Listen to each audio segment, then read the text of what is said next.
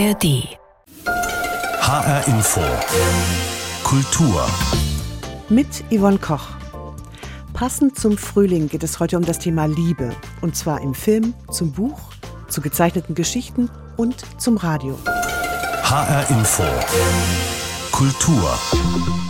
Egal ob Kinoklassiker wie Harry und Sally oder Shakespeare in Love, in vielen Filmen, um nicht sogar zu sagen in den allermeisten Filmen, geht es um Liebe. Von daher ist es auch kein Wunder, dass auch das Lichter Filmfest dieses Jahr den Schwerpunkt auf das Thema Liebe setzt. Das Festival selbst gibt es schon seit 2008. Einmal im Jahr werden dabei in verschiedenen Kinos in Frankfurt ganz besondere Filme gezeigt. Ab Dienstag, also ab dem 18. April, geht's wieder los bis zum darauffolgenden Sonntag. Gregor Maria Schubert gehört zur Doppelspitze des Festivals. Ich habe ihn gefragt, wo überall im Programm dieses Jahr das Thema Liebe drinsteckt in viel mehr Filmen, als wir dachten. Äh, wir haben aber ein internationales Filmprogramm und äh, da äh, wird ausschließlich darauf geachtet, dass das Thema auch in verschiedenen Formen abgebildet wird. Wir haben einen bunten Mix zusammengestellt von 20 Filmen, die sehr abwechslungsreich sind, die aus allen Teilen der Welt kommen also ist auch das Besondere, dass äh, wir Filme zeigen, die ein bisschen abseits des herkömmlichen Kinoprogramms äh, stehen und die auch zeigen wollen, dass in allen Ländern der Welt äh, großartiges Kino gemacht wird. Zum Thema Liebe, das ist in der Sparte internationaler Film, in der Langform. Genau. Es gibt bei Ihnen am, im Festivalprogramm aber noch ganz andere Filme. Was gibt's denn noch? Es gibt äh, eine zweite Filmreihe, die beschäftigt sich mit dem deutschen Film. Filmreihe Zukunft deutscher Film. Da sind äh, dieses Jahr sieben Filme zu sehen. Und mit äh, dieser Filmreihe möchten wir zeigen, dass der deutsche Film in vielen Fällen sehr viel besser ist als äh, sein Ruf. Und äh, wir versuchen natürlich darauf aufmerksamer zu machen und ein großes Publikum zu finden, weil wir festgestellt haben, dass äh, gerade die künstlerisch ambitionierten Filme nicht unbedingt äh, ihr Publikum finden. Wir glauben, dass es da ein großes Publikum gibt. Aber, Aber äh, sagen Sie mir doch noch mal kurz, weil Sie sagten, Sie haben da deutsche Filme im Programm, die besser sind als der Ruf generell. Also der Ruf von deutschen Filmen ist ja eher so, dass sie ein bisschen behäbig sind, ein bisschen langatmig, die Spritzigkeit, das Originelle, die Dialoge nicht so witzig sind. Was ist denn bei den Filmen, die Sie zeigen, jetzt anders? Wir glauben, dass die Filme bessere Drehbücher haben, dass sie besser inszeniert werden, dass äh, das Schauspiel auf den Punkt gebracht ist und dass vieles an den Filmen, die wir zeigen, stimmt, was aber so nicht unbedingt beim Publikum ankommt. Es gibt aber noch eine Sparte bei Ihnen, die mich besonders interessiert, nämlich der Regionalfilm. Was ist denn dann an diesem Film regional? Also ist es der Drehort, da würde ja das, was Sie gerade angesprochen haben, auch drunter fallen.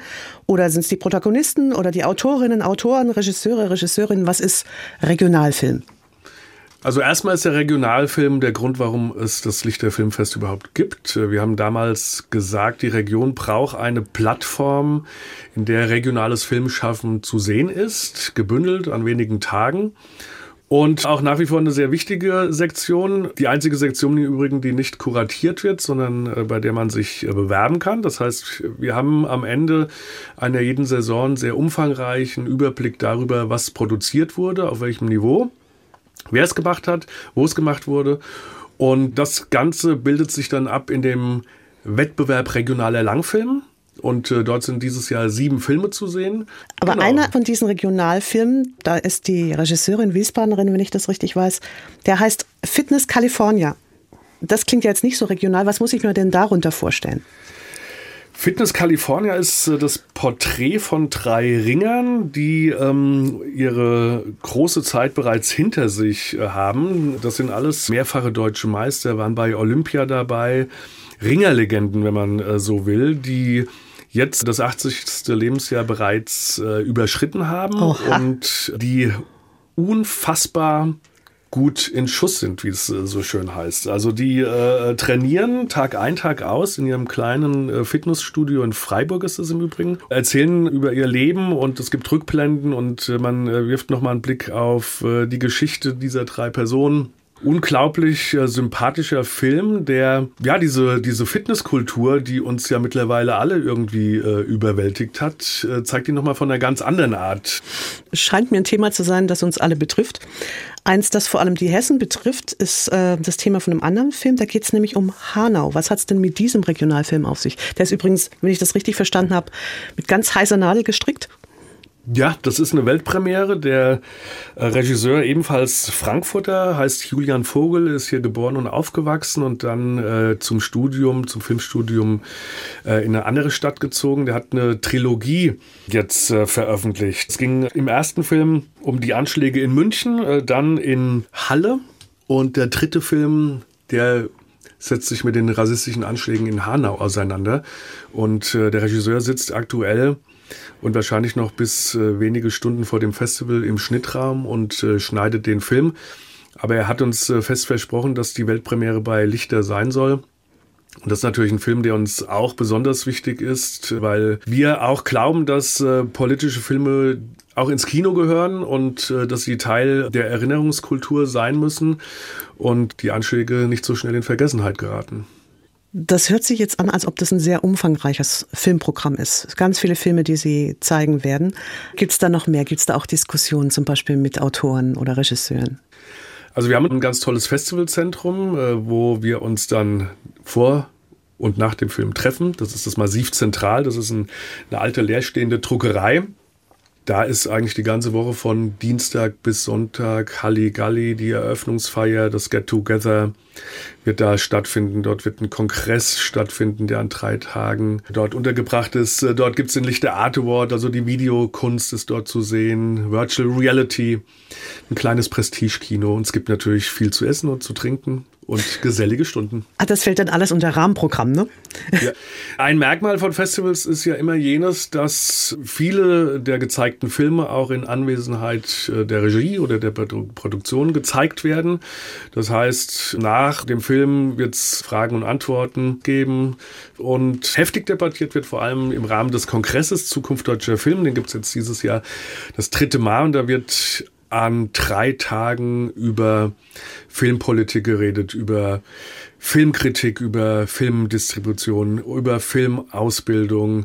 Wir spinnen das äh, Kino der Zukunft und äh, wir freuen uns sehr. Das Lichter Filmfest startet am Dienstag, 18. April und geht dann bis zum darauffolgenden Sonntag.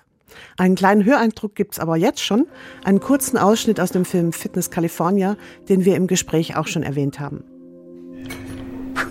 Der Körper muss fließen. Ohne Sport lebe ich nur Selbstmord. Wir sind ja Körpermenschen.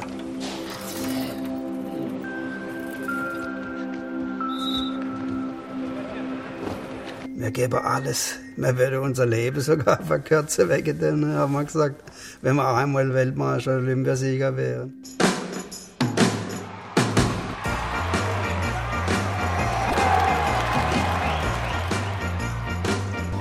Darfst die Beine nicht äh, locker lassen. Die musst dann richtig voll anspannen. Alle Muskeln müssen angespannt sein. Man muss halt an der Waffe haben. Ein normaler Mensch macht das nicht.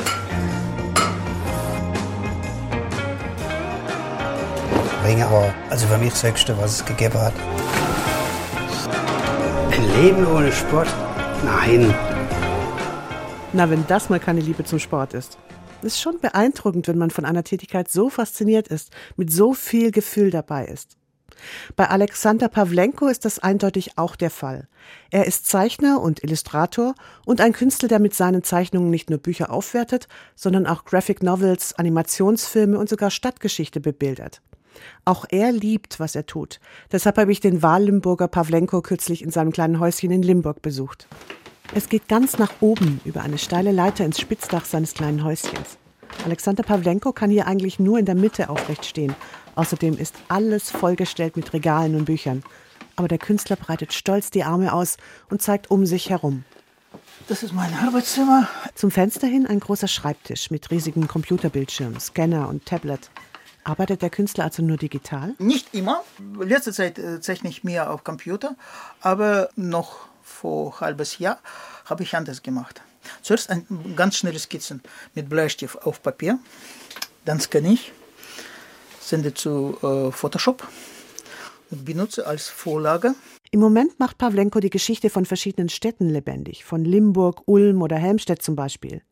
Der Historiker Thomas Dahms liefert dafür die Fakten und die Story und der Künstler setzt diese in Bilder um. Am Computer klickt er auf schon fertig gezeichnete Seiten.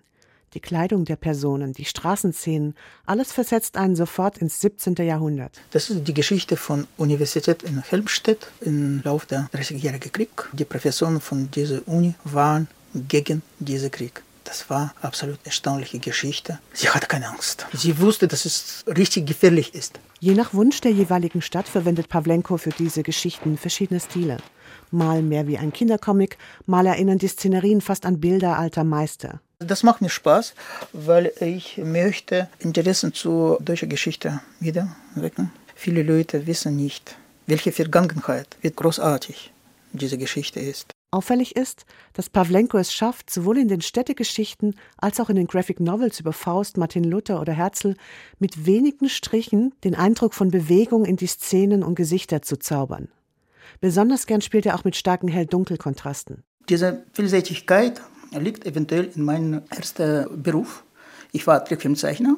Damals hat Alexander Pawlenko noch in Russland gelebt und in einem Animationsstudio gearbeitet. Seit 1992 lebt er in Deutschland und hat in Limburg seine zweite Heimat gefunden. Und kann auch endlich seine große Leidenschaft für Literatur und Film mit seinem Zeichentalent zusammenbringen. Da habe ich schon gelernt, nicht mit einem Stil arbeiten, sondern mit Stilen von verschiedenen Filmregisseuren, von verschiedenen Filmprojekten. Und ich kann das wechseln. In seinen Graphic Novels und Animationsfilmen fällt das besonders auf. Mal schaut der Leser oder Zuschauer da auf eine Szene von schräg oben, wie bei einer Kamerafahrt im Film, mal sind Details so dramatisch in kleinen Bildern hinter und nebeneinander gesetzt, dass Sequenzen wie bei einer Hitchcock-Dramaturgie entstehen.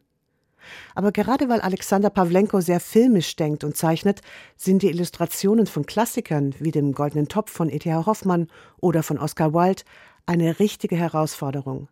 Denn da sollen einzelne Illustrationen, die wie kunstvolle Scherenschnitte daherkommen, ganz gezielt genau an den richtigen Stellen im Text auftauchen. Ich suche die Schlüsselpunkte von Geschichte. Das muss eine typische Situation von diesem Buch zeigen, aber schon mit Potenzial weiterzuentwickeln. Das ist letzte Sekunde vor Action. Also ich möchte nur ihr Fantasie vorbereiten. Man merkt es Alexander Pawlenko an, dass er leidenschaftlich an seine Arbeit herangeht.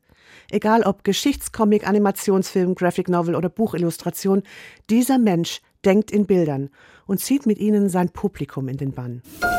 HR Info. Kultur. Mich persönlich ziehen ja vor allem Bücher in den Bann wobei die ja gerade von einer Krise gebeutelt werden, also genauer gesagt der Buchhandel und die Verlage. Denn die Kosten rund um das Buch sind extrem gestiegen. Die Papierpreise sind zum Beispiel deutlich höher als in Vor-Corona-Zeiten. Außerdem gibt es oft Lieferengpässe, erhöhte Druckkosten und lange Zeit waren ja zum Beispiel auch Vermarktungsaktionen wie Lesungen nicht möglich. Eigentlich müsste ein Buch gerade doppelt so teuer sein wie vor dieser Krise. Solche Preiserhöhungen sind aber natürlich nicht möglich, weil sich viele Menschen sonst keine Bücher mehr leisten könnten. Dadurch trifft diese Krise vor allem die kleinen Verlage, die eh schon immer knapp kalkulieren mussten. Manche gibt es auch schon gar nicht mehr auf dem Markt. Trotzdem behauptet sich zum Beispiel ein kleiner Frankfurter Verlag nach wie vor erfolgreich, der Axel Dielmann Verlag. Er kann in diesem Jahr schon sein 30-jähriges Bestehen feiern. Ich habe mit dem Gründer und Chef Axel Diemann gesprochen, ihm zum Jubiläum gratuliert und ihn gefragt, wie er es geschafft hat, so lange durchzuhalten. Ja, erstmal lieben Dank für die Glückwünsche. Warum haben wir das geschafft? Weil wir das äh, mit meinem kleinen Team tatsächlich mit sehr viel Liebe machen zur Literatur und zu den Autoren, mit denen wir eng arbeiten. Darüber hinaus, wir hatten während der Pandemie ja, ein bisschen Glück und wir waren früh dran mit Social Media Arbeit. Und das hat lange gedauert von dem Moment, wo wir fast täglich kleine Filmchen über unsere Autoren und Bücher mit Lesungen etc. gemacht haben, bis das gegriffen hat. Und das hat dann Direktverkäufe erzeugt. Und wir haben während des ersten ja, Dreivierteljahrs der Pandemie den Umsatz mehr als verdoppelt. Und das ist natürlich ganz ordentliches Geld, das dann überbleibt. Und dass dann über die letzten zwei Jahre bei uns ein Stück weit tatsächlich die ganz massiv gestiegenen Papierpreise und die Herstellungspreise insgesamt ein bisschen hat abwedern lassen. Ich meine, gut, das ist jetzt die Seite, wo Sie an die Leser rantreten. Ja. Aber Ich habe jetzt den Eindruck, dass Sie auch die andere Seite machen, dass Sie sich so Art Sponsoren noch reinholen. Das gibt diese Reihe Etikett. Was hat es denn damit ja, auf sich? Das, das ist eine ganz andere Geschichte. Die musste ich gewissermaßen zur Verlagsgründung vor 30 Jahren äh, einrichten. Ich habe quasi ohne Kapital gestartet. Und ich hatte vorher eine Zeitschrift gemacht und da hatte ich Sponsoren wie Honda Deutschland, wie die Bundespost, wie die Bundesbahn äh, und so weiter als Sponsorpartner, die gesagt haben, Kulturgut Buch und Literatur ist interessant, da docken wir gerne an, ist ein Wert, mit dem wir uns verbinden wollen. Und so habe ich Bücher gemacht, die auf dem Titel tatsächlich ein Etikett haben, ein originales Etikett, beispielsweise eine Bahnkarte, mit der ein Protagonist in einer Erzählung von Alba Nicola Herbst von Frankfurt nach Paris in eine Liebesgeschichte hineinfährt. Die Orgelpfeifen von Flandern hieß das Buch, heißt das Buch auch heute noch. Und da klebt einfach eine Bahnkarte von drauf und dann war die Bundesbahn Sponsor und wir haben zum Beispiel eine Lesung in einem äh, Zug Frankfurt-Paris über Vorbach gemacht und solche Sachen. Und das habe ich zu einer Reihe ausgestaltet, also möglichst regelmäßig solche Partnerschaften gesucht. Am Anfang, muss ich gestehen, habe ich da einfach aufs Geld geschielt. Die haben die Produktionskosten manchmal ein bisschen mehr, vielleicht eins, zwei andere Bücher mitfinanziert. Mit der Zeit habe ich aber gesehen, dass das ganz andere, viel interessantere Effekte mitbringt, nämlich, dass so ein Großunternehmen wie die Bahn, wenn die eine Pressemeldung machen, das hat natürlich den zehntausendfachen Impact sozusagen, wie wenn ich jetzt irgendwie an Medien rausschreibe. Auch bei Buchhändlern wirkt das anders, wenn die Bundesbahn mit uns ein Buch macht, als wenn ich André sagt, wir haben hier ein tolles Buch, das müsst ihr euch euch einstellen in, ins Sortiment und so weiter. Das hat eine andere Wirkung. Und diese, diese Schubkraft aufzusuchen und qua Partnerschaften und in Kooperationen zu gucken, wer kann die eigenen Interessen, wenn sie so wollen, und sei es die Liebe für Literatur und gutes Buch, wer kann die mittragen und wer ist da ein guter Partner? Und wem kann man natürlich umgekehrt auch was Wertvolles in die Hand geben und sagen, damit könnt ihr euch jetzt mal platt gesagt schmücken. Sollen sie gerne. Das ist, finde ich, ein sehr pfiffiges Konzept. Aber ich habe jetzt entdeckt, dass Sie auch noch ganz anders, nämlich sehr analog auf ihr Publikum zu gehen mit diesem Anstichprojekt. Was hat es yeah. denn damit auf sich? Ich habe äh, auch bei der Gründung des Verlages mir gesagt, neben den dicken backsteinartigen Büchern, die mit, mit Hardcover gemacht sind und so weiter, will ich eine kleine Spielwiese haben. Und das ist eine Reihe von Bändlein, die heißen die 16er Reihe, weil die ursprünglich nur 16 Seiten hatten. Das ist ein klassischer Offset-Druckbogen, 16 Seiten. Also, wenn Sie so wollen, das allerkleinste Buch, das Sie überhaupt nur machen können. Und und die sind von Hand Faden geheftet, in einen schönen Karton eingestichelt. Und ich habe vor acht, neun Jahren mal einer Buchhändlerin irgendwie angeboten, ich zeige einfach mal deinen Gästen und deinen Käufern, Käuferinnen, wie so ein Bändlein entsteht. Und dann haben wir als ein neues Anstand, habe ich die ersten einfach bei der in der Buchhandlung angestichelt. Und weil das natürlich so mit Bier, Bayern, Anstich und so weiter ulkig war, haben wir das Anstich genannt. Und das ist inzwischen so eine ja, so eine Veranstaltungsserie gemacht, bei wem ich den Leuten zeigen kann, wie man das macht, handwerklich. Das ist immer klasse und insgesamt so einen Blick hinter die Kulissen im Verlag machen. Das sind immer ganz, ganz schöne Ereignisse, die mir Spaß machen, weil man da wirklich erzählen kann, warum man diesen ganzen Irrsinn, der das am Ende ja auch kaufmännisch teilweise ist, warum man das eigentlich macht und warum das schön ist. Zum Irrsinn gleich die nächste Frage. Sie verlegen ja Romane, das ist ja, ja was, was sehr gut geht, nehme ich an, aber auch regionale Autoren und Lyrik. Ja. Und wenn ich Sie selbst mal zitieren darf, Sie haben im Vorgespräch gesagt, Lyrik zu verlegen ist ja schon Harakiri. aber Sie machen das trotzdem. Ja, weil es sein muss. Lyrik ist eine, eine ganz zentrale äh, literarische Gattung, von der unsere Kultur ein Stück weit lebt. Äh, die, die großen Bücher der Welt kann man ohne das eigentlich gar nicht äh, lesen und verstehen in ihren Strukturen. Und ganz äh, nebenbei glaube ich ganz fest sehe, dass die Lyrikerinnen und Lyriker unserer Tage, wie ganz wenige Menschen, die mit Sprache arbeiten, in der Lage sind, all das auf den Punkt zu bringen und für uns neu zu denken, formulieren, was uns an Neuerungen und Veränderungen in dieser Welt und in unserer gesamten Umgebung ständig einholt. Und das funktioniert in den letzten vielleicht fünf, sechs, sieben Jahren in Lyrik par excellence, dass da eben Autoren, Lyriker, Lyrikerinnen das hinkriegen, über diese radikalen Veränderungen in unserer Welt und in uns selbst, in unserem Denken zu formulieren. Deswegen muss Lyrik sein und dann muss ich mir halt als Verleger irgendwas ausdenken, was diese Bücher, die oft in drei, vierhundert, wenn es gut läuft, verkaufen, aber dann eben gut in der Welt sind, wie man die finanzieren kann mit anderen Titeln. Ich merke schon, äh, das sind die Hörer jetzt nicht, aber sie strahlen förmlich, es blinkt aus den Augen raus. Man merkt, sie sind mit Leib und Seele hinter ihren Büchern. Ein relativ neuer Zweig Ihres Verlages ist meines Wissens auch, dass Sie Kunst äh, ja. verlegen. Das ist ja auch eine sehr spitze Zielgruppe, also nicht Mainstream, nicht das, womit man den großen Reibach machen kann. Lieben Sie das Risiko? Also ich glaube, in Kultur unterwegs sein und da was bewegen zu wollen, das geht nicht ohne Risiko. Sie machen ja dann auch neue Dinge. Sie machen Dinge abseits von Mainstream. Sie machen Dinge, Bücher und Autoren, Autorinnen, die einfach was Neues und Ungewöhnliches und so bisher nicht dagewesenes, nicht formuliertes äh, bringen. Und naja, das ist nichts anderes als Risiko, solche Dinge anzugehen. Wir würden aber auch, was weiß ich, wahrscheinlich immer noch im, im Fellkleid irgendwo in der Höhle sitzen, wenn wir das nicht probiert hätten. Die Kunst ist mir selbst einfach durch viele Freundschaften mit Künstlern und Künstlerinnen ganz nah und ich schreibe selbst viel über Kunst und das war eigentlich zwangsläufig, dass das irgendwann ins Verlagsprogramm einzieht. Sie selber scheinen ja das optimierte Verlegergehen zu haben obwohl sie ja eigentlich meines Wissens aus einer ganz anderen Ecke kommen. Woher kommt der Axel Diemann? Der Axel Dielmann hat nach seinem Abitur äh, unbedingt Physik studieren wollen und wollte Astrophysik machen und hat dann aber gemerkt, dass das nicht unbedingt seine, seine Lebenswelt ist. Ich habe mich vielleicht Gott sei Dank nicht getraut, Schriftsteller als Beruf oder Literatur als Beruf zu machen und fand dann irgendwann ein Leben mit Literatur in, in Buchmacheform nicht unreizvoll und habe dann eben die, die Zeitschrift Schritte damals gemacht und daraus sind dann die, die Bücher entstanden. Das hat sich einfach dann ergeben. Insofern hatte ich da wahrscheinlich auch eine relativ glückliche Zeit, wo man in so einen Umbruch auch reinstoßen konnte als blutiger Anfänger und ich musste das wirklich mit viel Lehrgeld auch bezahlen. Wenn ich heute noch in eine Buchhandlung in Hanau reingehe, äh, fällt immer der äh, Buchhändler fast in Ohnmacht und schreit, das ist der Jungverleger, der mir eine Rechnung mit sieben Fehlern schickte. Tatsächlich meine allererste Rechnung musste der mir siebenmal zurückgeben ähm, und das plaudert er auch heute noch gerne aus und ich kriege jedes Mal einen hochroten Kopf, weiß aber immerhin, du hast solide gelernt, wie man eine Rechnung schreibt. Der Verleger Axel Dielmann ist also eindeutig lernfähig und wahrscheinlich auch deshalb so erfolgreich, weil er seine Liebe zur Literatur und zum Buch ganz pragmatisch umsetzt. HR Info. Kultur. Wir feiern in diesem Jahr ein ganz besonderes Jubiläum. 100 Jahre Radio in Deutschland. Was aber viele nicht wissen, auch in China wurde vor 100 Jahren der erste Radiosender gegründet. Allerdings hat Radio heutzutage dort fast keine Bedeutung mehr. Oder doch?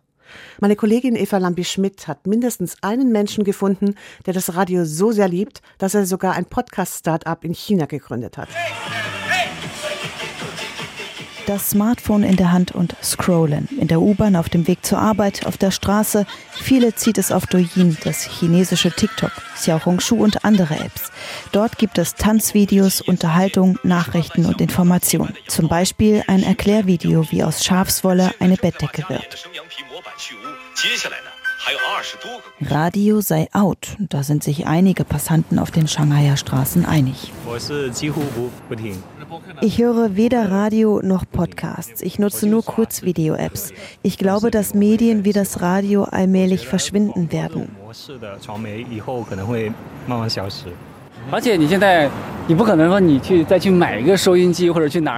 Heutzutage würde niemand mehr ein Radio kaufen. Traditionelles Radio kann mit kurzen Videos und Musik-Apps nicht mithalten. Die heutige Gesellschaft ist schnelllebig und hat keine Zeit für Programme, die Zeit und Konzentration erfordern. 或者是去追很长的一个系列一些东西，这种可能对现在这这相对浮躁的这 个这个社会接受程度没这么好吧。Es gibt in Shanghai ein paar Vintage-Läden, Cafés zum Beispiel, die alte Radios, Kassetten und Schallplatten zur Dekoration hinstellen. Es scheint hip, aber auch alt. Auch in unserem ARD-Studio finde ich ein altes chinesisches Radio. Mal eingestöpselt und anschalten.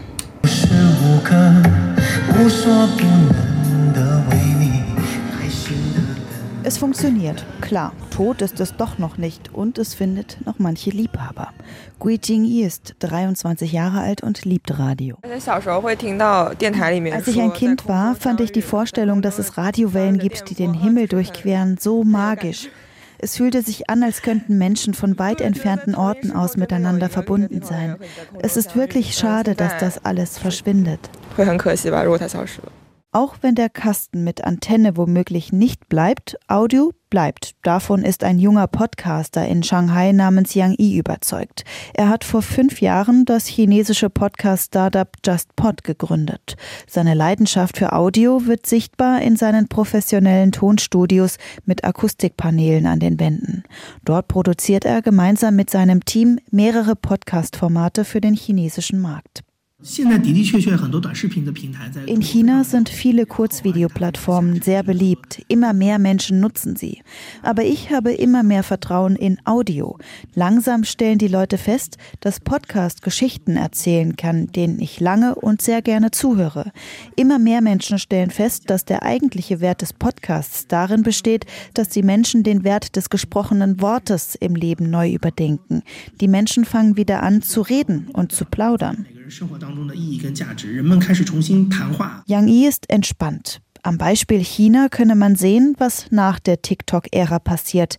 Die Menschen besinnen sich zurück auf längere Formate, meint er. Andere Länder sollten sich deshalb keine Sorgen machen, dass Radio und Audio ganz verschwinden. Schätzungen von Medienanalysten zufolge gab es im Jahr 2022 mehr als 100 Millionen Podcast-Hörerinnen und Hörer in China, 20 Prozent mehr als im Jahr zuvor.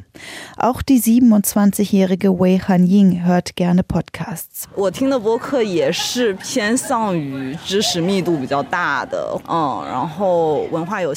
Ich höre mir Podcasts an, die reich an Wissen sind. Ich mag Sendungen über Kultur, Hörbücher und soziale soziale Themen. Ein Podcast kann ein bis zwei Stunden dauern, während ein TikTok-Clip nur zwischen 15 und 30 Sekunden lang ist. Die Informationen darin sind nicht vergleichbar. Und das war H-Info Kultur. Den Podcast finden Sie auf hinforadio.de und in der App oder auf der Website der ARD Audiothek. Mein Name ist Yvonne Koch.